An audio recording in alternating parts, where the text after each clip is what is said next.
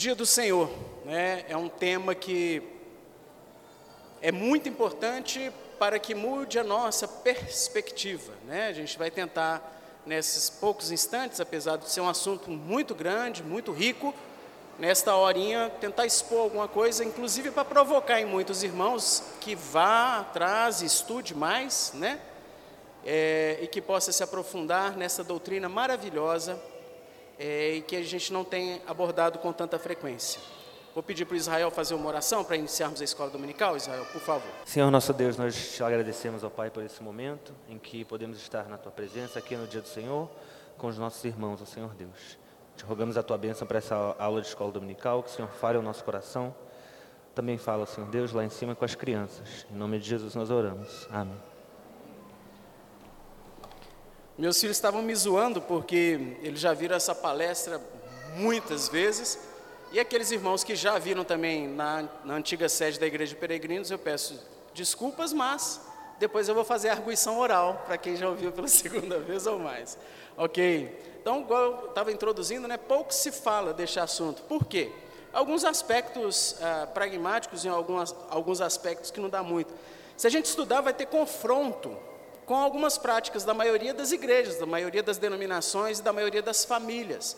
Vai ter que parar, pensar e reavaliar.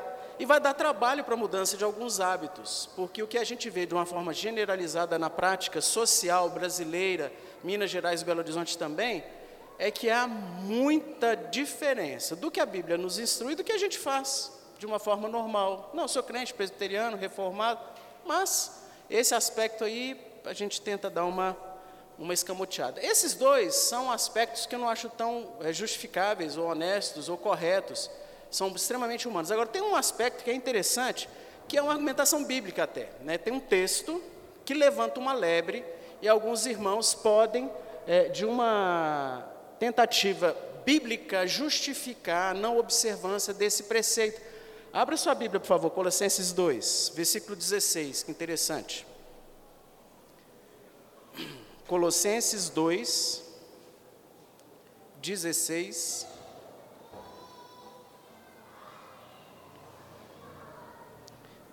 O texto diz assim: Ninguém, pois, vos julgue por causa de comida e bebida, ou dia de festa, ou lua nova, ou sábados, porque tudo isso tem sido sombra das coisas que haveriam de vir, porém o corpo é de Cristo. Então, com base nesse texto, a argumentação é: você está vendo? A Bíblia fala que o sábado acabou, não tem mais esse negócio de sábado.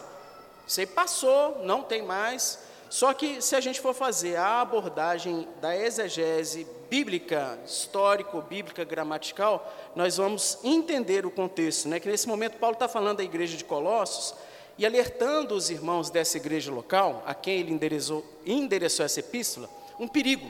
Um perigo que assolava as igrejas, que era o legalismo, que era o judaísmo, os judaizantes, esse pessoal queria impor fardos à igreja de Cristo. Como assim? Se você é, se arrependesse dos seus pecados, né, o Espírito viesse em sua vida, isso não bastava, não. Você tinha que também fazer isso, fazer isso, fazer isso para ser salvo. Isso é heresia, né? Isso não tem fundamentação na palavra. Salvação pela graça somente, ponto. Opção de obedecer ou não obedecer não vai te levar para o inferno, mas tem consequências na sua vida, mas não é ponto fundamental. Só que esses judaizantes, a igreja de Colossos, estava querendo ensinar que tinha que circuncidar, tinha que guardar os ritos da lei cerimonial, tinha aqui uma porção de coisa, e Paulo explica que não. Então, nesse termo aí de sábado, né, o que Paulo está ensinando é que na lei cerimonial haviam épocas sagradas, haviam datas um calendário que eles deveriam observar, que eram dias de descanso, dias de festas e dias consagrados, dias de feriado religioso. Né? Então, havia um sábado referente ao ano sabático, Levítico 25, de 1 a 4, que dizia que a cada sete anos a terra teria descanso. Então, havia uma, é, essa referência de um sábado, de um é, é, período de descanso do ano sabático. Havia o ano do jubileu, está lá em Levítico 25. No quinquagésimo ano, que vinha após sete anos sabáticos, proclamava-se a liberdade aos cativos, os que tinham sido tornados escravos por compra, por dívida, por pagamento de alguma, algum compromisso que ele tinha feito com a pessoa, e eles prestavam serviços. E eram devolvidas as terras aos antigos donos, que segundo a qual haviam sido é, distribuídas. Então, é, havia essa equidade a cada 50 anos, dava uma reorganizada na casa. Isso também era um sábado. Havia o sábado das luas novas, né? outra festa também, Números 28, no Salmo 81. O primeiro dia do mês hebreu era um dia de descanso, um dia de sacrifícios especiais, um dia de comemoração, um dia de toque de trombeta, trombetas. Então, eram a esses sábados religiosos da lei cerimonial que Israel devia obedecer no contexto da antiga dispensação, do, do Velho Testamento, é que Paulo está falando. Gente, não, isso aí foi cumprido em Cristo, não precisa. Calvino comenta essa passagem de Colossenses dizendo assim: Não está na mão dos homens sujeitar-nos à observância dos ritos que Cristo aboliu, que Cristo cumpriu na sua morte e nos isenta de seu jugo, para que não possamos ser acorrentados pelas leis que eles impuseram. Esse modo de divisão era adequado para os judeus, quando eles pudessem celebrar religiosamente os dias que foram designados, separando-os dos outros entre os cristãos, porém, essa divisão cessou.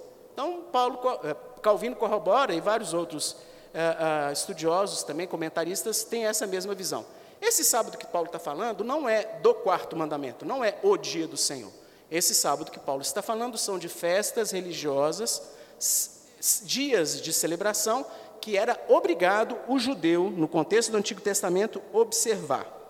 Então, avançando nesse sentido, né, a lei cerimonial é uma orientação, uma prescrição da forma em que o povo de Deus, no Antigo Testamento, deveria adorar a Deus, e ela apontava para uma realidade. Todos os preceitos da lei cerimonial, todos aqueles ritos, as lavagens, os sacrifícios, as formas do tabernáculo, as formas do templo, a composição, os elementos que tinham dentro, a postura do sacerdote, a postura do povo, apontava para quê? Apontava para Cristo. Tudo aquilo apontava para o Senhor Jesus. Da necessidade de purificação, da impossibilidade de observância perfeita, de necessidade de sacrifício, de que se houvesse pecado nessa apresentação havia morte. Né? Então, todos esses preceitos da lei cerimonial não eram um capricho de Deus, era o Evangelho. Era o Evangelho de uma forma obscura. Era uma, um Evangelho, as boas novas, de uma forma latente. Com a vinda de Cristo, nós temos o Evangelho de uma forma patente, clara, explícita, inquestionável, bem firmada. Só que o pessoal do Antigo Testamento se arrependia dos seus pecados, cria no Messias, por esse Evangelho. Salvos pela graça, mediante a fé, tanto eles quanto nós. Eles no Messias que viria, nós no Messias que já veio. Salvação pela graça da mesma forma. Ok, mas o ponto então do, do, tema de hoje é: o sábado que nós estudaremos, o dia do Senhor, não é um preceito da lei cerimonial que apontava para o Messias, mas sim um preceito da lei moral, um preceito dos dez mandamentos. Esse é o ensinamento né, da maioria absoluta dos teólogos que concordam. É um entendimento de que não basta uma observância mecânica externa, mas o que é mais importante realmente é como está o nosso coração. Então, o sábado que estudaremos não é um preceito cerimonial. Jesus veio e ampliou esse entendimento, ensinando que não basta essa obediência externa, mas sim como está o nosso coração. Então, o grande objetivo, queridos, dessa palestra de hoje é tentar dar-nos a visão do que é o sábado, que resumidamente é um presentão, é uma bênção, uma grande bênção, um grande presente que muitos crentes eu me atrevo a dizer, a maioria dos crentes não, não aproveita de, por desconhecimento, porque nunca foi entendido como desembrulhar esse presente para desfrutar, para curtir, para gozar desse presente que Deus nos deu, ok? Então, esse sábado é o quarto mandamento. Nós, de uma forma didática, nós vamos abordar três aspectos. Isso aqui é para facilitar a abordagem do assunto, tá bom? Simplesmente de uma forma didática. Nós vamos ver o quarto mandamento em si, nós vamos ver é, o Santo Dia do Senhor por uma instrução prática através de um profeta e as obras e atividades lícitas. Igual eu falei, ah, vai ser um instante relativamente curto para a apresentação desse assunto, mas se os irmãos ficarem provocados a procurar depois e pesquisar mais, já vai ser bastante proveitoso isso. Então vamos lá, o quarto mandamento, né? A clareza nesse quarto mandamento. Abra sua Bíblia, por favor. Em Êxodo, capítulo 20, versículos 8, 9, 10 e 11. Êxodo 20, 8, 9, 10 e 11. Alguém pode ler em voz alta, por favor?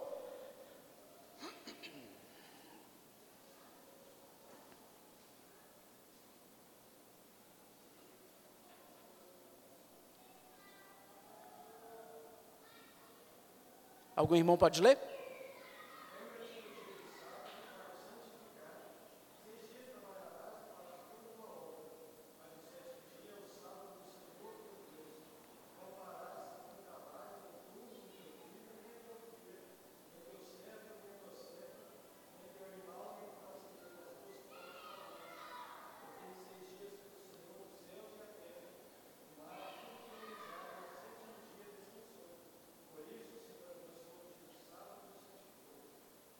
Então, como já dissemos, não tem mistério, né? Ah, a lei que estamos estudando é uma lei moral, não é uma lei cerimonial positiva. A lei cerimonial positiva era aquelas que instruía, que dava determinação. Havia também negativa, né? não faça isso, não faça aquilo. Agora, a positiva é faça isso, faça aquilo. O sábado se encaixa nessa lei cerimonial positiva. Não, se encaixa na lei moral e não na cerimonial positiva. A lei moral, como vimos, é um preceito que se encontra no resumo de toda a vontade de Deus, do nosso relacionamento para com o próximo e para com Deus, que são os dez mandamentos. Esses conjuntos de preceitos são o decálogo. E a lei do quarto mandamento é um desses preceitos.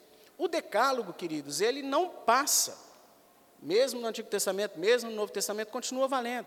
E eu não tenho essa liberdade, não tem jeito de eu pegar o quarto mandamento e falar assim, esse aqui é carta branca, esse aqui está fora. Vamos continuar com os nove. A gente não pode fazer isso, né? não, não há base para conseguirmos fazer isso. Então, efetivamente, o quarto mandamento é lei moral. E de onde deriva? O que é um negócio muito interessante. Alguns debates, alguns assuntos, ah, mas isso aí já passou tal. E é, o apelo que a gente faz nesse instante dá uma quebrada boa em irmãos que contram argumentam, porque vamos ver de onde vem esse quarto mandamento. Abre aí Gênesis 2 pastor Bruno já nos instruiu e já pregou também. Os versículos 1, 2 e 3. Nós vamos ver a origem, né, de onde que vem o quarto mandamento. E havendo Deus, Gênesis 2, perdão, 1, 2 e 3. E havendo Deus acabado no dia sétimo da obra que fizera, descansou no sétimo dia de toda a sua obra que tinha feita. E abençoou Deus o dia sétimo, e o santificou, porque nele descansou de toda a sua obra que Deus criara e fizera. Até aí. Então, o descanso de Deus aqui, que Moisés registra, não é recuperar as energias. Tá? O descanso de Deus aqui é cessar uma atividade e desfrutar do produto dessa atividade. O descanso de Deus é contemplar, gozar, curtir, desfrutar daquilo que ele tinha feito. Em Êxodo capítulo 31, versículo 17, eu vou ler para vocês. Porque em seis dias fez o Senhor os céus e a terra, e ao sétimo dia descansou e tomou alento. Então, em Êxodo, Moisés dá uma complementada no significado do descanso. Em seis dias o Senhor Deus fez os céus e a terra, e ao sétimo dia descansou e tomou alento. Né?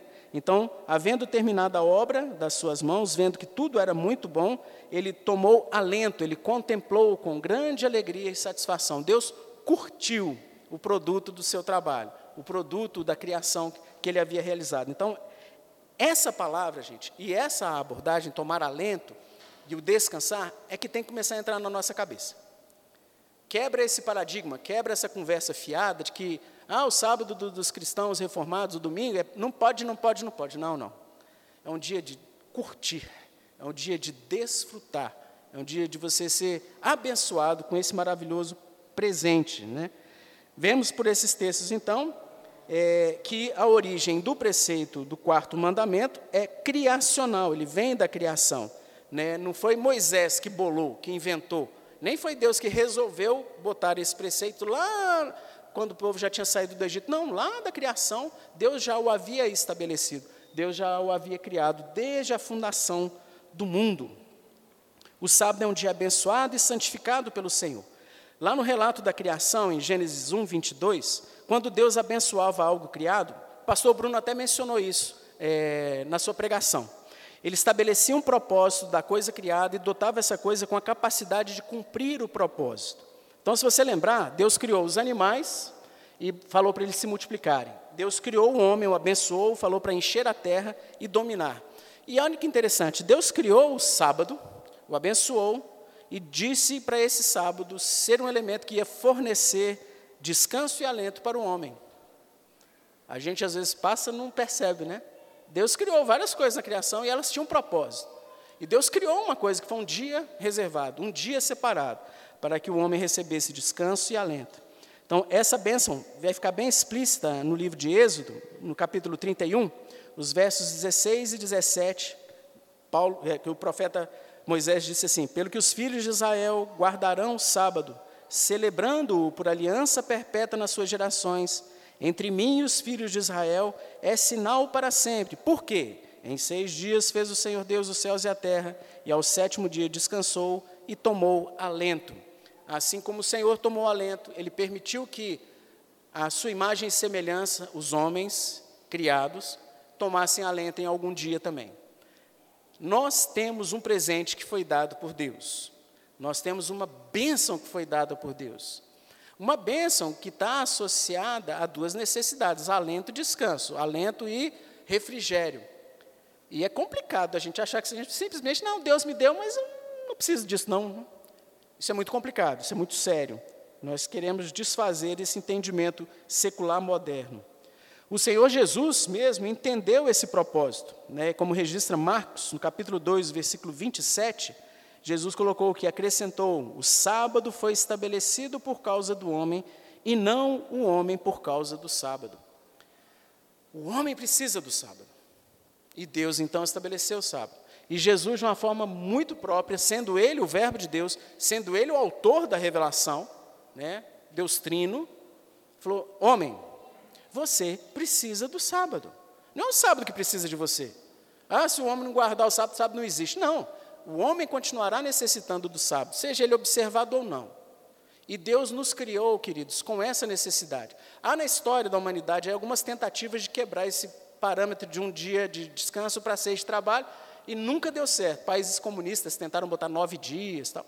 nunca dá certo. Não tem jeito, isso aí é uma história que se repete e sempre que tenta se quebrar esse esquema que Deus constituiu, vai dar burnout, vai dar fadiga, vai dar cansaço excessivo, vai dar alguma, algum problema. Então, respeitemos isso. Só que é muito mais do que apenas descanso físico, como veremos a seguir. É um descanso espiritual e é receber algo. Não é só parar, é receber, é sermos agraciados com bênçãos da, da parte do Senhor. Então, um ponto fundamental é que é, essa, esse entendimento do presente dado por Deus muda a nossa visão, né? Para, quebra. Ah, um bando de legalista, de fariseu lá que está querendo me obrigar. Gente, ninguém quer obrigar ninguém a nada e ninguém quer proibir ninguém a nada. Nós queremos é que sua visão seja aberta para que você tenha um presente. Será que você está desfrutando do presente? E para que você tenha coragem, intrepidez de falar desse presente, inclusive para outros irmãos né? oferece literatura, dá uma dica, aponta uma passagem das Escrituras, aponta ah, os nossos símbolos de fé, se esse irmão for presbiteriano, está muito, tá muito explícito, né? e está bem ancorado, e está bem ah, ah, orientado essa observância aí. O propósito, então, queridos, o grande alvo, o objetivo fundamental da instituição do Dia do Senhor, pelo próprio Senhor, não é proibir, como a maioria dos líderes, infelizmente, tem falado, mas sim fornecer, garantir, propiciar momentos maravilhosos, extraordinários e de valor incalculável. Igual eu já coloquei, né? Atenção aí. O homem, sim, necessita do dia do descanso, o homem necessita do sabá. E nós somos extremamente arrogantes ao pensar ou insistir ou defender o contrário. Se nós observarmos as orientações que Deus nos dá na Sua palavra do dia do Senhor, obteremos descanso para as nossas almas, obteremos alento, ânimo, coragem e vigor espirituais.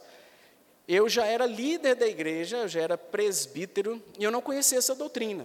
Eu fui conhecê-la em 2000, num, simpósio, 2000 2001. Foi a primeira vez que eu fui apresentado essa doutrina de uma forma realmente mais bem instruída. E a gente estava em Campinas, e era um auditório, uma renca de pastor presbiteriano. A maioria é pastor presbiteriano, um ou outro era de outra denominação. E foi exposto, assim, é interessante, né? Dois mil, gente, é muito pouco tempo. Mas foi um chororô no lugar, os caras, barbudo, feioso, tudo chorando, tudo chorando, assim, porque o que fez a exposição fez de uma forma tão, tão doce, tão amorosa, tão gentil, que houve um, realmente um, um constrangimento. E, pela graça de Deus, meus filhos nasceram já conhecendo a doutrina, e minha família tem sido, então, nesses anos aí, né, que sucederam os anos 2000, criado nesse caminho e tentando observar. E que bênção é, né? que dádiva maravilhosa nós podemos usufruir. Ok, então fizemos o primeiro estabelecimento, o entendimento do que é o preceito moral, no sentido do decálogo. Quarto mandamento, criacional, Deus estabeleceu como propósito. Só que esse problema que nós temos hoje, 2021, sempre houve na história da humanidade, inclusive em Israel. É uma coisa natural querer ser rebelde, desobediente e arrogante.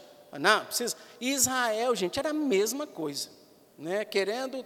E Deus, então, por sucessivas vezes, dava um puxão de orelha, dava uma admoestada no povo de Israel, especificamente sobre o preceito moral, do quarto mandamento. E assim ele fez através do profeta Isaías, que nós vamos ver agora, né? instruções para a vida prática. Isaías capítulo 58, por favor, abra, porque esse texto aí a gente vai dar uma estudadinha nele. Isaías 58, os versos 13 e 14.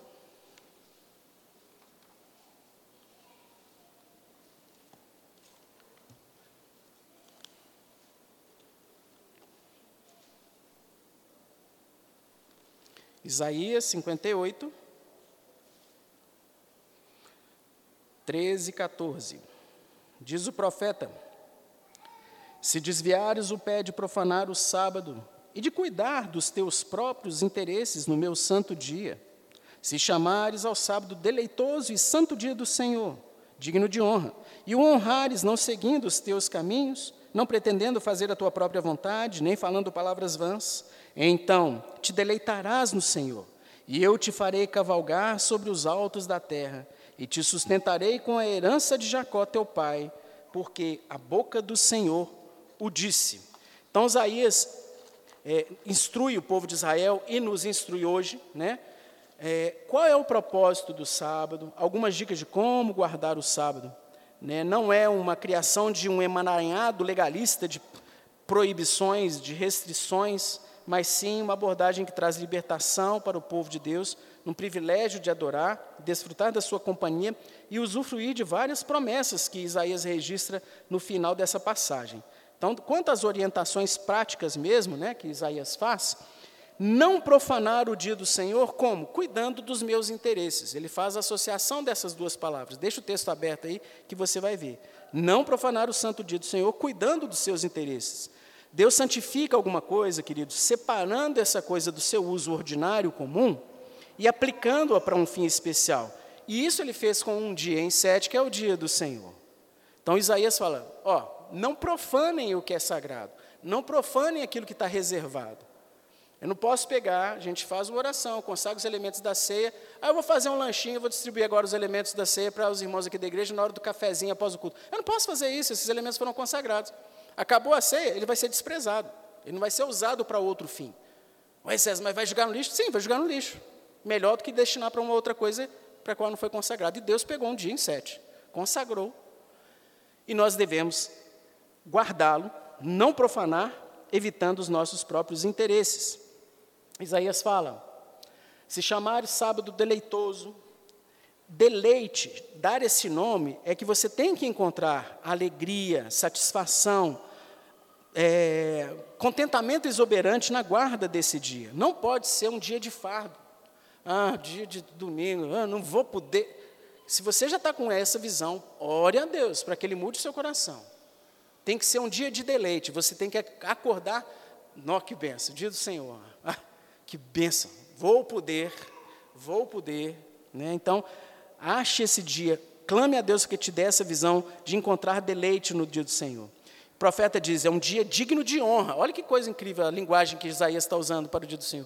Digno de honra e o honrares. Então, honrar um dia, honrar o dia do Senhor, como?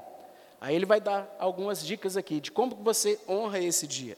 Desistindo dos seus próprios caminhos. O que, que seriam esses caminhos? Seus afazeres diários, suas responsabilidades cotidianas e seculares, aquelas é, formas de atividade, por exemplo, que te fornecem sustento e lucro, né? financeiro, intelectual, físico. Aqui não é só trabalho é, para ganhar dinheiro, não. Né? Trabalho para você pegar mais inteligência, trabalho para você pegar aptidão, todo esse tipo de trabalho que ordinariamente você deve fazer, é muito bom que você faça, faça em seis dias.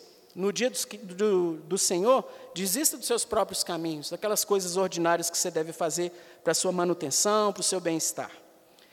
O profeta fala: desistindo de buscar o meu próprio prazer, as minhas vontades. Aqui então se enquadram as atividades para matar o tempo, entretenimento, coisas para te divertir não é pecado. Nos outros seis dias, no dia do Senhor, se deve ser evitado, né?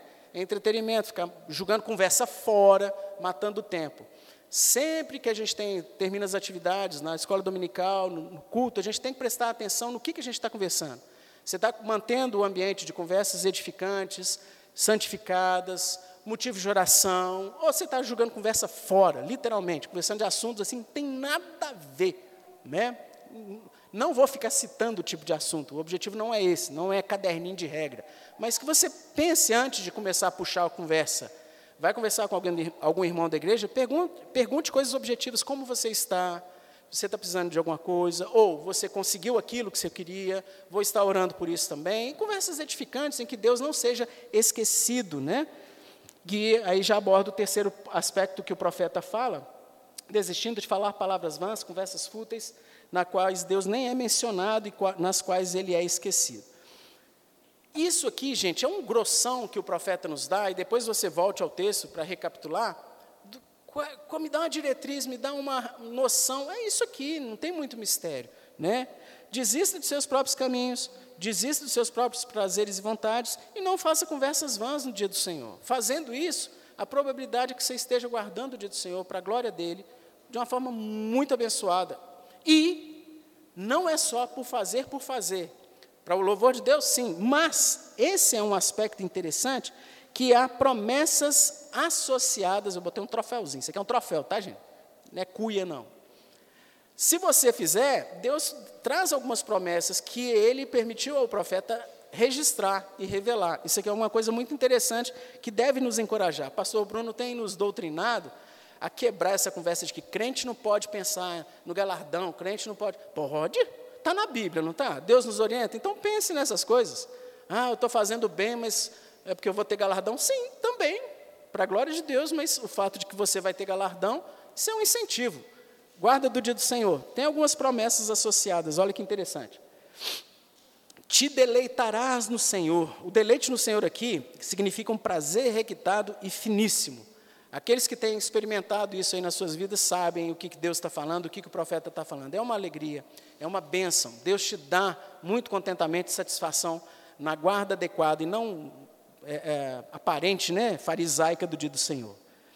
O profeta fala: Te farei cavalgar sobre os altos da terra. Então, essa é uma linguagem militar, né, uma linguagem de vitória emprestada lá de Deuteronômio 32, que significa vitória sobre os inimigos. Quando no ambiente de guerra, desse contexto antigo, né, da história antiga da civilização, eu estou lendo alguns, alguns romances aí que falam até de, da, de, do exército inglês nas Índias, né?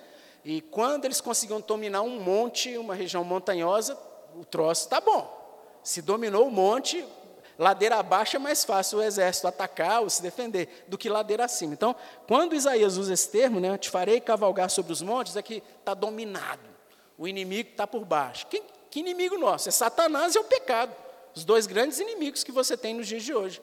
Então, dia do Senhor, uma forma de te ajudar, te capacitar, te dar forças a vencer o inimigo, te fazer cavalgar sobre os altos. E te, te sustentarei com a herança de Jacó. Assim como Israel, o Senhor prometeu a terra, uma herança próspera, a nós ele promete adoção, a certeza da salvação, ousadia na oração e a confiança na sua provisão. Ele não te promete o carro do ano, o melhor apartamento, sair do aluguel. Não. Ele não te promete nada disso. Mas ele te promete é, piedade, contentamento e segurança nele. Essas são as promessas. Doutrina da prosperidade é heresia. Crente passa aflição, passa dificuldade, mas mesmo nesses momentos, você confiando na herança de Jacó que Deus te dá, sabe que Deus é o Senhor da prata do ouro, vai te sustentar. Deus é o Senhor da saúde, vai te cuidar. Ah, então crente não adoece. Não. Ele adoece, mas confia no Senhor e recebe consolo do Senhor, conforto do Senhor, a instrumentalidade dos irmãos da igreja que o oram por ele, visitam, o abençoam também. Então, essas são as promessas associadas à observância desse preceito que tem sido muitas vezes esquecido. Né? Nós Deleitaremos-nos no Senhor. Acho que esse primeiro que é o mais legal, o mais importante. É uma alegria que não dá para botar em palavras assim. É, é curtir Deus, é curtir as coisas espirituais de uma forma muito punjante, é muito bom. Cavalgar sobre os altos, né, vitória sobre os inimigos, Satanás é, e as, o pecado, e confiar na provisão de Deus, confiar no sustento de Deus. Não está falando que Deus vai te dar tudo que você desejar, tudo que você almejar. Não, mas Deus vai te dar contentamento. Você vai se é, tranquilizar com essa provisão de Deus e vai entrar em sintonia com essa vontade dele. E o profeta fecha com essa expressão aqui que é muito interessante, ó, porque a boca do Senhor o disse. Isso é, é uma coisa importante, gente, que mostra a infalibilidade dessas promessas de Deus. Isaías emprega essa frase para realçar a certeza das promessas específicas. Por quê? Porque o povo de Israel era igualzinho a gente, cabeça dura, teimoso, precisa de um incentivo, precisa de um, de um Pessoal, Escuta, a boca do Senhor o disse, vamos lá, presta atenção, reveja, reposicione-se. A boca do Senhor o disse. Então, Israel dava uma balançada, né? Quando se usa esse tipo de expressão. Irmãos já me questionaram em momentos pregressos. Não, esse troço é Isaías, isso é Velho Testamento, isso aí é, é, é coisa para Israel. Igreja não tem nada a ver com isso. Olha que interessante, se você fizer uma leitura mais distante do texto, ou do livro de Isaías, você vai ver algumas realidades aqui que vai justificar Isaías 58 está colocando o dia do Senhor dessa forma que nós nos apropriamos dela. A sessão inteira desse livro de Isaías refere-se, em última análise, ao Senhor Jesus. Veja só, o capítulo 53, ele fala do servo sofredor, de uma forma extremamente explícita, não dá para questionar. No capítulo 54, fala do alcance mundial que a igreja haveria de ter. O 55, ele chama o povo ao arrependimento, assim como nós hoje também devemos nos arrepender. No 56, ele relaciona o sábado como uma marca de quem é crente. Crente no Antigo Testamento, Israel. Crente no dia de hoje, igreja. Capítulo 57, ele condena a idolatria dos que se dizem povo de Deus e que não são de fato, e até o 58, onde tem essa admoestação. Então, assim, é um assunto, sim, que devemos estudar, que podemos usar essa passagem de Isaías sem problema nenhum e aplicá-la aos nossos dias. Ok? Então já vimos aí a origem e essa fundamentação da lei moral de Deus. Vemos essas instruções que o profeta Isaías nos dá de uma forma extremamente prática, e esse é o cerne mais importante da aula, tá? Inclusive provocando os irmãos. Será que a gente tem feito isso? Será que eu, César, tenho tentado é, observar isso? Dominicalmente pedindo a Deus mais instrução, e eu, minha casa, minha família, para nos aprofundarmos nesse assunto? Pronto. Captou isso? Pegou? Já está excelente. Só que agora vem a questão das dúvidas, dos questionamentos que muitos irmãos fazem e que a própria palavra já nos responde. E nos responde de uma forma registrada, inclusive, no aspecto neotestamentário, do Novo Testamento. Aí pergunta, mas, mas quais outras obras de atividades que são lícitas? Queridos, é lógico, além daquelas atividades diretamente relacionadas às práticas espirituais, práticas de instrução na igreja, práticas de comunhão, os meios de graça, todos os elementos de culto, além de tudo isso, Deus nos lembra que existem obras, atividades que são lícitas e que são, sim, adequadas ao dia do Senhor. Abra, por favor, Mateus. Evangelho segundo escreveu Mateus.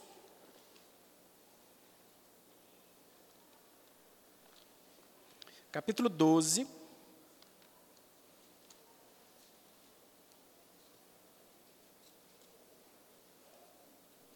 Mateus 12, de 1 a 8.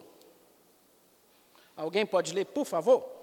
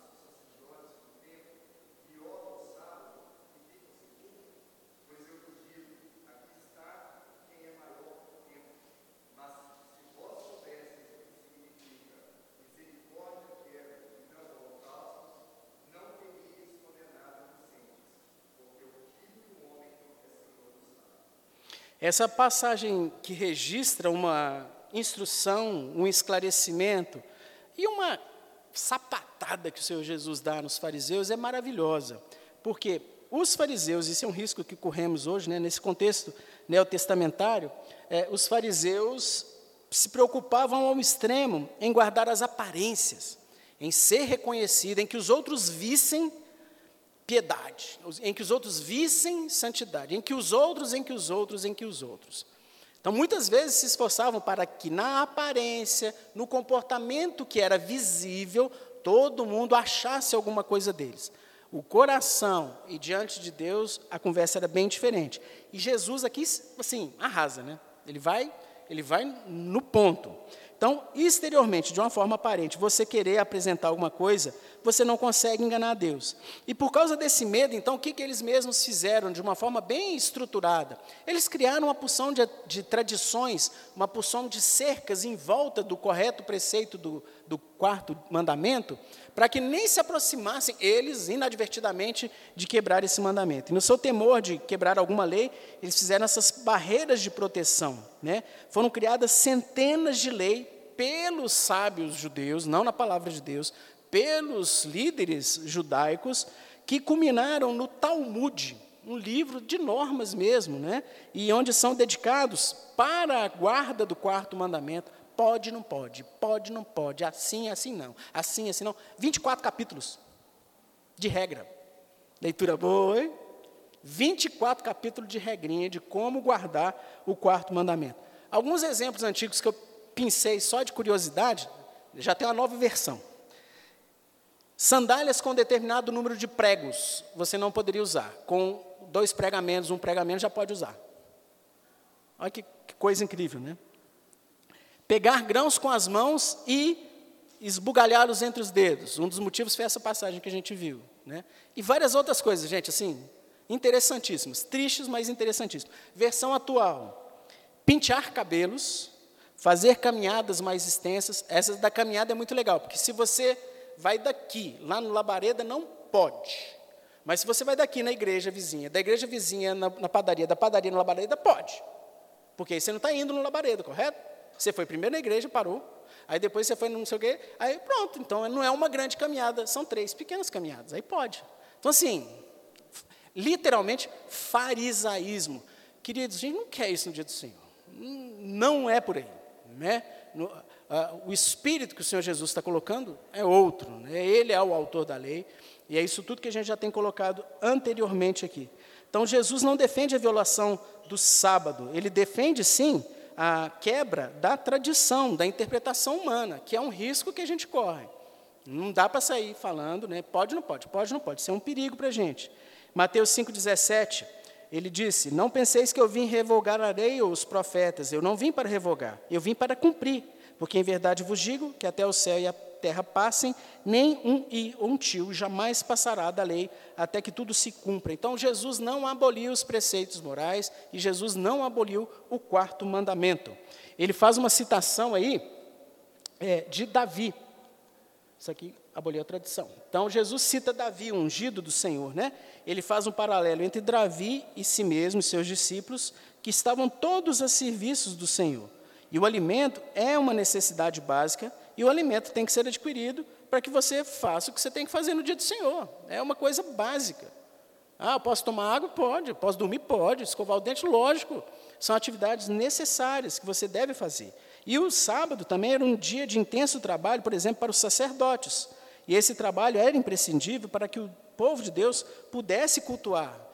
Tudo aquilo, gente, que você sabe que inexoravelmente está associado à atividade da igreja, a chegar na igreja, é lícito, deve ser feito no dia do Senhor. As atividades, inclusive, para viabilizar o culto de Deus, são adequadas no dia do Senhor. O que abre a igreja, prepara o som, orienta o trânsito, prepara o estudo, prega. Tudo isso é legítimo, querido. Tudo isso deve ser praticado no dia do Senhor, porque senão nem cultuar a gente consegue. Se no dia do Senhor para tudo, não tem mais sinal, não tem BH Trans, não tem CEMIG, Não vai ter luz, vai ser difícil, vai ter uma série de limitações. Para eu chegar até aqui vai ser complicado. Gente que não tem carro, pega ônibus. O motorista não vai trabalhar no dia do Senhor. Como é que você vai vir? Ah, não, vou de Uber. Não, Uber também não vai trabalhar. Ué, e aí? Então, todas essas atividades são lícitas, né? são legítimas e são é, bênção, inclusive para facilitar o povo de Deus a estar junto, a adorar, congregar e fazer todas as demais atividades que devem ser feitas e observadas no dia do Senhor. Então, aqui a gente viu atividades de necessidade, obras de necessidade listas. E uma outra que é muito importante que a gente se lembre, obras de necessidade no sentido de piedade, socorro e misericórdia. Mateus 12 agora, gente. Mateus 12, de 9 a 12, diz assim: Mateus 12, de 9 a 12. Tendo Jesus partido ali, entrou na sinagoga deles. Então, Jesus foi lá no, na sinagoga desses fariseus. Achava-se ali um homem que tinha uma das mãos ressequida. E eles, então, com o intuito de acusá-lo, perguntaram a Jesus. Tá, tá, o, o dilema aqui, gente, o que está pegando é o sábado, vocês estão vendo, né? É uma questão de legalismo versus o cerne do que é a guarda do dia do Senhor. Então, os fariseus estão doidos para pegar Jesus. Perguntaram a Jesus: É lícito curar no sábado? Ao que lhes respondeu: Qual dentre vós será o homem que, tendo uma ovelha, e num sábado esta cair numa cova, não fará todo esforço para tirando-a dali? Ora, quanto mais vale um homem do que uma ovelha, logo é lícito nos sábados fazer o bem então, queridos, todas as ações que visem, né, numa situação de socorro, aí, um auxílio, promover bem-estar, assistência, são lícitas, são apropriadas ao dia do Senhor. E a gente tem vários exemplos, inclusive, de profissões reconhecidas mesmo, né? É bombeiro, profissional de saúde, policial, aqueles que visitam para fazer evangelismo aos incrédulos, visitam aos enfermos, auxílio prestado ao próximo numa, numa situação em que não há é, interesse financeiro diretamente associado. É, eu sempre dou um exemplo aí, o cara mexe com ar-condicionado, o cara mexe com fogão, e uma senhora da igreja, uma viúva, ou quem quer que seja, no dia do Senhor teve um problema, fulano, me socorre aqui, por favor, cara vai lá, no dia do Senhor, faz o que ele trabalha normalmente, mas não está objetivando dinheiro, ele quer ajudar o irmão, a irmã, não tem problema nenhum. Ah, observação, não seja é, oportunista, por quê? Seu fogão quebrou na segunda-feira, aí espera segunda, terça, quarta, quinta, sexta, sábado, domingo, dá dormidinha. Dia do Senhor, Gabriel, sei que você gosta de mexer com esses negócios, vem aqui em casa arrumar meu fogão. Sem vergonhice. Você tinha que ter chamado um técnico ou pedido a ajuda do irmão e oferece uma ajuda de custo, dinheirinho, alguma coisa, nos dias da semana. Poxa, vai esperar dar domingo só porque você sabe que no domingo tem essas coisas que são listas. Né? Então, cuidado, para você não começar a querer manipular né, a palavra de Deus a seu próprio interesse. Faça as coisas que você tem que fazer nos seis dias. No dia do Senhor, se houver uma emergência, uma necessidade absoluta, ok, recorra. Tem várias coisas aqui que não tem problema nenhum. Né? Ah, a casa está pegando fogo, vou esperar para chamar o pastor Lucas no segunda-feira, porque no domingo é dia do Senhor. Não, você pede ajuda no domingo. Né? Então, tem que ter esse bom senso aí ah, dessas atividades. E aqui, de uma forma bem generalizada, a gente vê que são várias atividades, muitos até de trabalho, que sim, devem ser feitas no dia do Senhor. E aqui, queridos, eu vou trazer uma observação para a gente, uma lembrança, né? Principalmente para nós líderes, em primeiro lugar, porque a gente faz uma subscrição, a gente jura, a gente assina que vamos observar símbolos de fé, onde esse assunto está muito arrazoado, está muito robusto, e para os demais membros da igreja. Você é presbiteriano, você é muito abençoado porque você tem na sua vida aí que Deus te permite, então, só o resumo, então, fazer o bem, né? Tudo que for para fazer o bem no dia do Senhor, pode fazer. O objetivo é ajudar, abençoar, faça. Tranquilo, faça. Nós temos nossos guardrails. Isso aqui é um guarda-reio, tá, gente? Isso aqui é um... Aí você está protegido aqui para não sair da pista, ok? As muretas de proteção, que são os nossos símbolos de fé. Lá você encontrará para estudar, para fuçar, para olhar nas referências, bem discriminado, de uma forma assim, sistematizada, muito, muito boa e até detalhada, esses assuntos que a gente abordou no dia de hoje. Então, nesse primeiro guarda-reio da nossa Confissão de Fé, no capítulo 21, diz lá no parágrafo 7 assim, isso aqui está no nosso símbolo de fé, tá bom? Como a lei da natureza, que em geral, uma devida proporção do seu tempo seja destinada ao culto de Deus, assim também em sua palavra, por preceito positivo, lembra? Né, um preceito positivo, moral e perpétuo, preceito que obriga a todos os homens em todos os séculos, Deus designou particularmente um dia em sete para ser o sábado, descanso, santificado para ele. Não tem, não tem muita dificuldade de interpretação. Está bem claro, né? Nessa abordagem que os nossos irmãos em Westminster fizeram. Complementa. Desse princípio do mundo, desde o princípio do mundo, perdão, até a ressurreição de Cristo, esse dia foi o último dia da semana. E desde a ressurreição de Cristo, foi mudado para o primeiro dia da semana, dia que na Escritura é chamado domingo ou dia do Senhor, e que é e que há de continuar até o fim do mundo, com, como sendo o sábado cristão. Então, no capítulo, no parágrafo 7 do capítulo 21, é muito claro dessa definição de um dia em sete, e que isso sim está valendo. O parágrafo 8 diz assim: Este sábado é santificado ao Senhor quando os homens, tendo devidamente preparado seus corações e de antemão ordenado seus negócios ordinários. Então, aqui já dá, dá uma dica. Sabe que dia que você começa a preparar para guardar o dia do Senhor? Segunda-feira. Faça o que você tem que fazer. Se organize. É estudo, é emprego, é preparação, é a limpeza, é atividade física, é aquele negócio que você estava para organizar. Faça segunda, terça, quarta, quinta, sexta e sábado. Comece a se organizar, prepare-se nos seus afazeres ordinários para que você desfrute de um dia do Senhor. Não só guardam durante todo o dia, no dia do Senhor, um santo descanso das suas próprias obras, palavras e pensamentos a respeito dos seus empregos seculares e das suas recreações, tá? Bem claro. Mas também ocupam todo o tempo em exercícios públicos e particulares de culto e nos deveres de necessidade e misericórdia. Então, assim, nosso símbolo de fé da confissão fecha, né? ele dá uma, uma, uma envelopada nisso aí. Ah, mas, querido, pega o seu a mais e, e, ore sobre ele, e vá no símbolo de fé, e à luz das Escrituras, porque debaixo do, do, desses, desses preceitos nossos, da, do símbolo de fé, tem toda uma série das referências bíblicas. Né? A gente vai falar nisso aqui na, na sequência dos guarda-reios. Catecismo Maior de Westminster, pergunta 116, né? O que se exige no quarto mandamento? Né? Então, ele responde: no quarto mandamento, exige-se que todos os homens santifiquem ou guardem santos para todos os tempos estabelecidos que Deus designou em Sua palavra, expressamente um dia inteiro em cada sete, que era sétimo desde o princípio do mundo até a ressurreição de Cristo, e o primeiro dia da semana desde então e há de assim continuar até o fim do mundo, o qual é o sábado cristão e que no Novo Testamento é chamado né, de Dia do Senhor. Esse já é o catecismo maior. E aqui, então, igual eu falei, ó, várias referências, várias passagens que esclarecem dúvidas que você possa ter também. Quem tem Bíblia de Genebra conectada, quem tem Bíblia da herança reformada, várias Bíblias de estudo aí tem é, esse símbolo de fé também. E a pergunta 17, 117, né? Como deve ser santificado o sábado ou o dia do Senhor? Resposta: o sábado ou o dia do Senhor deve ser santificado por meio de um santo descanso por todo aquele dia, não somente de tudo quanto é pecaminoso, mas até de todas as ocupações e recreios seculares que são lícitos em outros dias. Então, tem coisa, gente, que não é pecado em si. Você pode fazer segunda, terça, quarta, quinta, sexta e sábado, agora não, não cabe no dia do Senhor em fazê-lo do nosso deleite, você deve pegar o dia do Senhor, fazê-lo deleitoso, passando todo o tempo, exceto aquela parte que se deve empregar em obras de necessidade e misericórdia, nos exercícios públicos e particulares de culto a Deus.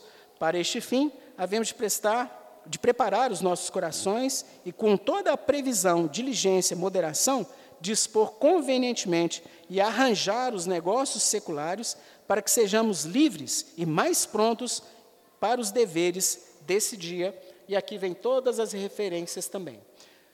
Fechando, queridos, encontre o deleite no dia do Senhor, ore. Fala, Senhor, tem alguma coisa que eu, tô, que eu não estou entendendo? Tal? Procure a liderança da igreja, procure, procure os, os, oficiais da igreja, converse, ore sobre o assunto. Né? Uh, existem algumas particularidades de questões do que, que alguns irmãos nos Estados Unidos acham que devem fazer e que a gente acha que não deve, coisas que a gente acha que é, deve eles acham que não deve, aí vai, na Europa também, mas são questões menores, questões práticas do número de pregos da sandália, né? que não, não estão tão associados à doutrina em si, mas de interpretações pessoais. Fato é, existe um dia, existe um presente, existe um dia consagrado, Isso a gente não pode simplesmente achar que bater um ponto em uma determinada atividade, pronto. Fiz a minha obrigação, o resto do dia, o que eu faço nele, ninguém tem nada com isso. Tem. Você diante de Deus e Deus vendo como você está aproveitando o presente que Ele te deu. Ok? Creio que é isso. Ah. E é isso aí. Essa aí está aprendendo desde pequenininho. Graças a Deus. Aguardo do dia do Senhor. Cravado, hein, pastor? Eu sou 10, né? 10, 11, 11 horas, ponto, certinho. Vamos fazer uma oração para a gente terminar? E depois eu vou abrir, pode abrir para perguntas, pastor? Pode? Dez minutinhos? Então, antes de orar, antes de orar, vamos, vamos abrir para as perguntas. Querido, eu vou fazer o seguinte. Não, não vou não, sou bonzinho, vou deixar quieto. Perguntas, quem quiser fazer perguntas? Se não tiver, está ótimo, gente, a hora está. Morreu Bahia. José está com o microfone ali, se alguém quiser fazer. Per... Como diz o pastor, pergunta é que é assim, ó, interrogação no final, beleza? Perguntas. Lucas? Zé, Lucas. Eu só estou esperando você comentar a respeito é, de uma contribuição ou até mesmo de, uma, de um comentário, porque você disse só perguntas, né? O Bruno também fa faz isso, né? perguntas e depois contribuições. É, não, primeiro momento é perguntas. Isso, então vou ficar calado por enquanto. Aí quando acabar os 10 minutos, eu falo, ô gente, acabou os 10 minutos.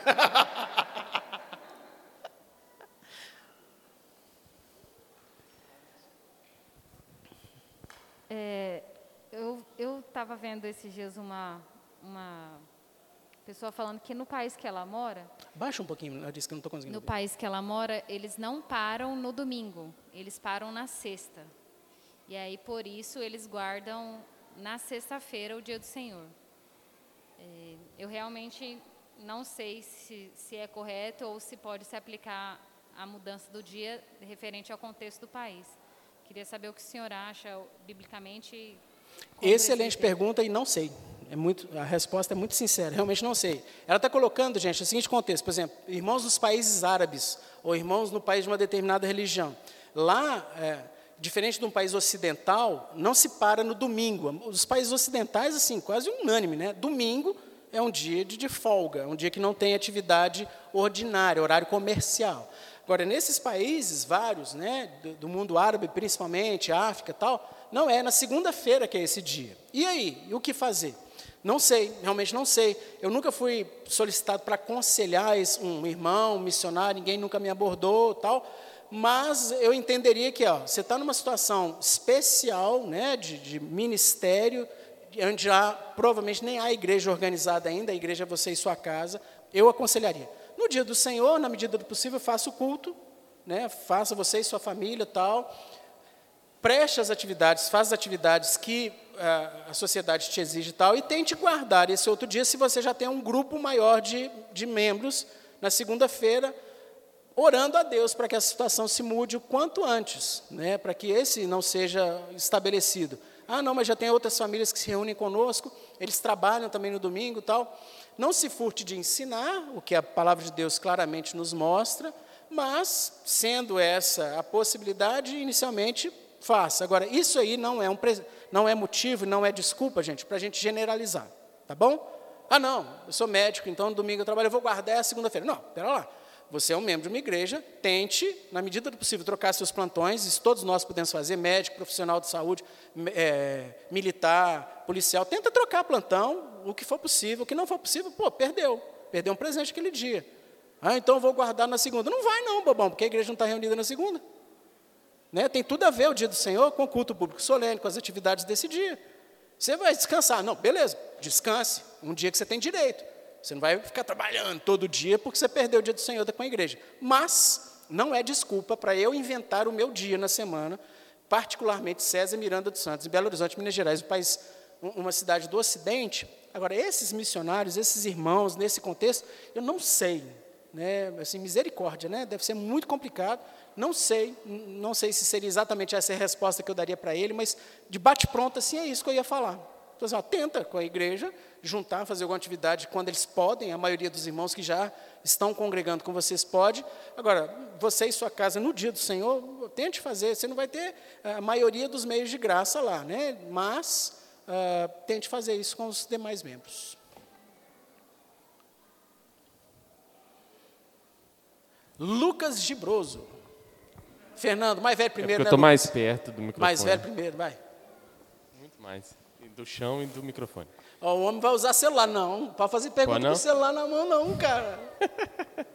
Não, mas na verdade é até um, uma dúvida, qual de vez em quando eu me questiono quando passo por essa passagem em Romanos 14, 5, Pera aí. daquele momento que está falando sobre os fracos na fé, né? E em um momento se fala que é, um faz diferença entre dia e dia, mas outro julga iguais todos os dias.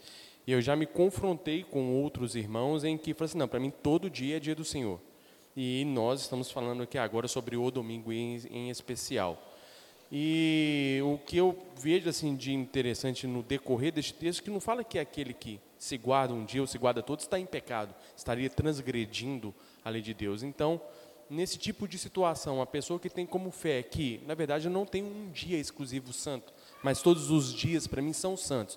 Esse, esse irmão estaria aí em desconformidade com os mandamentos? Sim, aí é- eu sou mais tranquilo. Eu acho que a interpretação correta de Romanos 14, 5 é a mesma aplicação que Paulo fez para Colossenses, para a igreja de Colossos, tá? Dias, isso aí passou, gente, não, não tem mais esses dias diferentes, a lua nova, não sei o quê, Pentecoste, papapá, isso passou. Agora, eu, eu também já, já fui confrontado, já conversei com irmãos, não, para agora, no contexto da nova aliança, que Cristo já veio, todos os dias são santos. Então, só que nós vimos no próprio Senhor Jesus mostrando, não, nós precisamos do sábado, nós precisamos do dia do descanso. E a própria igreja, né, a igreja primitiva, observava isso, eles se reuniam no dia do Senhor. Né, João 21 fala, no primeiro dia da semana, estando a igreja reunida. Atos 27, no primeiro dia da semana, estando nós reunidos com o fim de partir o pão. 1 Coríntios 16, 2. No primeiro dia da semana, cada um de vós põe em parte aquilo que está separado para oferecer. Então, assim, são vários os textos que mostram que a igreja observava isso. Pegou o dia, o dia da, da ressurreição de Cristo e tornou o dia do Senhor.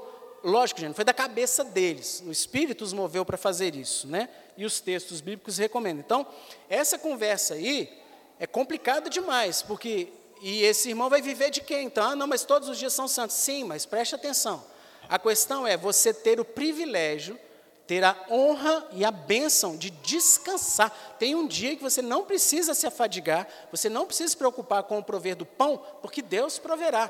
É esse que é um, um dos quesitos da bênção. E, junto com os santos, junto com os irmãos, desfrutar de momentos inigualáveis de oração, de estudo da palavra, de cânticos diante do Senhor. Então, assim, você não vai fazer isso todos os dias da semana, então essa resposta aí não, não dá para convencer.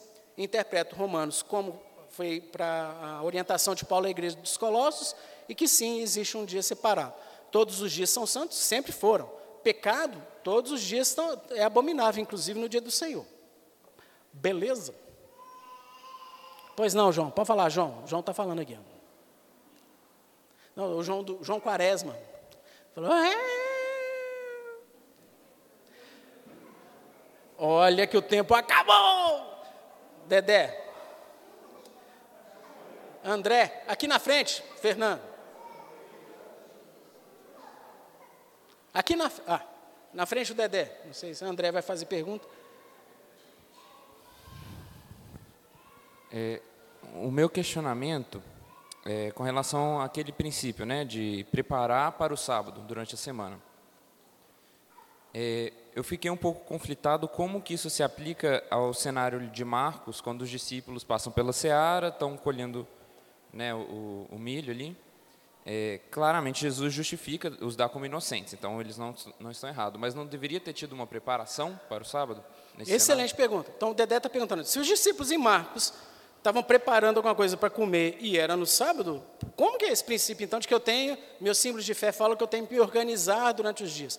É porque este elemento é obra de necessidade, não é um elemento que dá para eu conseguir preparar com antecedência. Exemplo, eu tenho que deixar um copo de água em cima da pia no sábado para que eu não vá no filtro e abra? Não, isso é uma coisa necessária. Eu não posso pegar uma espiga de milho e levar na boca. Isso é ridículo, é legalismo efetivamente, né? Só que eu não vou extrapolar. Por exemplo, eu tive tempo para deixar preparado, queridos, isso aqui é uma peculiaridade. Um determinado alimento sofisticado que eu gostaria de comer no dia do Senhor, né? E eu posso preparar na sexta e no sábado, eu posso deixar já no jeito, para chegar no dia do Senhor, esquentar, para não comer frio. Não tem problema esquentar. Agora, eu vou deixar para fazer no dia do Senhor, aí eu vou ter que sair mais cedo aqui e tal, terminar rapidinho, não converso com ninguém no final da escola dominical, porque eu tenho que correr, porque ainda vou preparar tudo. Ok, então você vai pesar, não estou falando que isso é norma, você vai pesar. O, o que, que você tem desfrutado mais? Se o gosto daquela comida especial do domingo ou se esse momento de comunhão com os irmãos também. Então isso aí a gente pesa, né? Por exemplo, hoje lá em casa vai ter batata frita. Batata frita de véspera não é muito gostoso, né? Não sei se o pastor achar que é uma heresia comer batata frita de véspera. Mas vou fritar na hora que chegar em casa, tá bom? É tranquilo, em alguns minutos já está pronto, beleza? Não acho que seja um pecado, eu não acho que fomos omissos, porque o grosso, que é um filé à parmegiana, já está pronto. Tá, tem pouco, viu, gente? Não dá para vocês ir lá em casa, não. Deu para entender? Então, eu acho que isso é, a questão de Marcos lá foi realmente, eles estão querendo pegar no pé de Jesus e dos discípulos mesmo, e, mas os judeus ainda estão nessa, né? Você não pode pintar o cabelo, fazer uma higiene pessoal em alguns detalhes que eu não vou entrar aqui. Ô, gente, é, é terrível. Colocação, Lucas, você queria fazer alguma colocação, por favor? É um, é um breve comentário. É, você comentou a respeito do, da preparação que deve começar na segunda, né? Algo que eu vejo importante também é que, além da preparação, acho muito importante considerarmos um desejo e uma expectativa pelo sábado cristão também. Excelente. Porque é, tem um livro do Greg Beale chamado Teologia Bíblica do Novo Testamento que ele explora esse aspecto escatológico do sábado. Pois assim como nós estamos esperando a nossa redenção e descanso definitivo em Cristo Jesus, esses ciclos semanais apontam também, figuram esse, esse Desejo, descanso né? que nós aguardamos. Então, que Excelente. Seja, que seja um desejo do nosso coração vir à casa do Senhor, porque aqui nós temos a antessala do céu, nós desfrutamos das bênçãos dos céus aqui, em parte, em certa medida, óbvio, né? mas que seja também essa expectativa que se assemelha à volta do nosso Senhor Jesus, onde nós seremos é, ele será tudo em nós. Maravilhoso, maravilhoso. Dá para incluir o ponto aqui na palestra, que é um dos instrumentos do sábado, é nos ensinar a ficar com a expectativa do dia do Senhor final, né? Nós temos que ter saudade do céu, a gente tem que estar desejoso desse dia em que todo choro será, é, a lágrima será enxugada, não vai haver mais desentendimento, conflito, morte. Glória a Deus, Lucas. Muito bom, muito bom. Mais alguma colocação? Já avançamos aqui 11 15 O pastor vai brigar comigo, não vai me deixar mais falar. Lucas, você nos dirige a Deus uma oração? Alguém, Zé, passa o microfone para o Lucas, por favor. Vamos encerrar com uma oração pelo pastor Lucas. Vamos ficar de pé, pessoal? Vamos terminar com uma oração pelo pastor Lucas. Senhor Deus e Pai bendito, ó Jesus Cristo, Senhor do sábado, nós queremos louvar e bendizer o teu nome, por este maravilhoso dia que o Senhor nos deu para o nosso deleite. Queremos pedir perdão a Deus, pois muitas vezes não contemplamos a beleza desse dia e muitas vezes ficamos preocupado, preocupados com os nossos afazeres. Tem misericórdia de nós, ó Deus, e nos ensina, por meio do Teu Espírito, nos instrua para que possamos desfrutar deste maravilhoso dia que o Senhor nos deu. Mas que seja também, ó Deus, um desejo ardente do nosso coração, a segunda que nos aguarda, para que venhamos a pensar também a partir dela aquele grandioso dia que o Senhor irá voltar Amém, com os teus santos anjos, com a tua amada igreja, e o Senhor será tudo em nós, o Senhor irá tabernacular entre nós, que seja uma expectativa ardente, vigorosa em nossos corações, ó Deus, é o que nós pedimos. Em nome de Jesus, amém. Amém.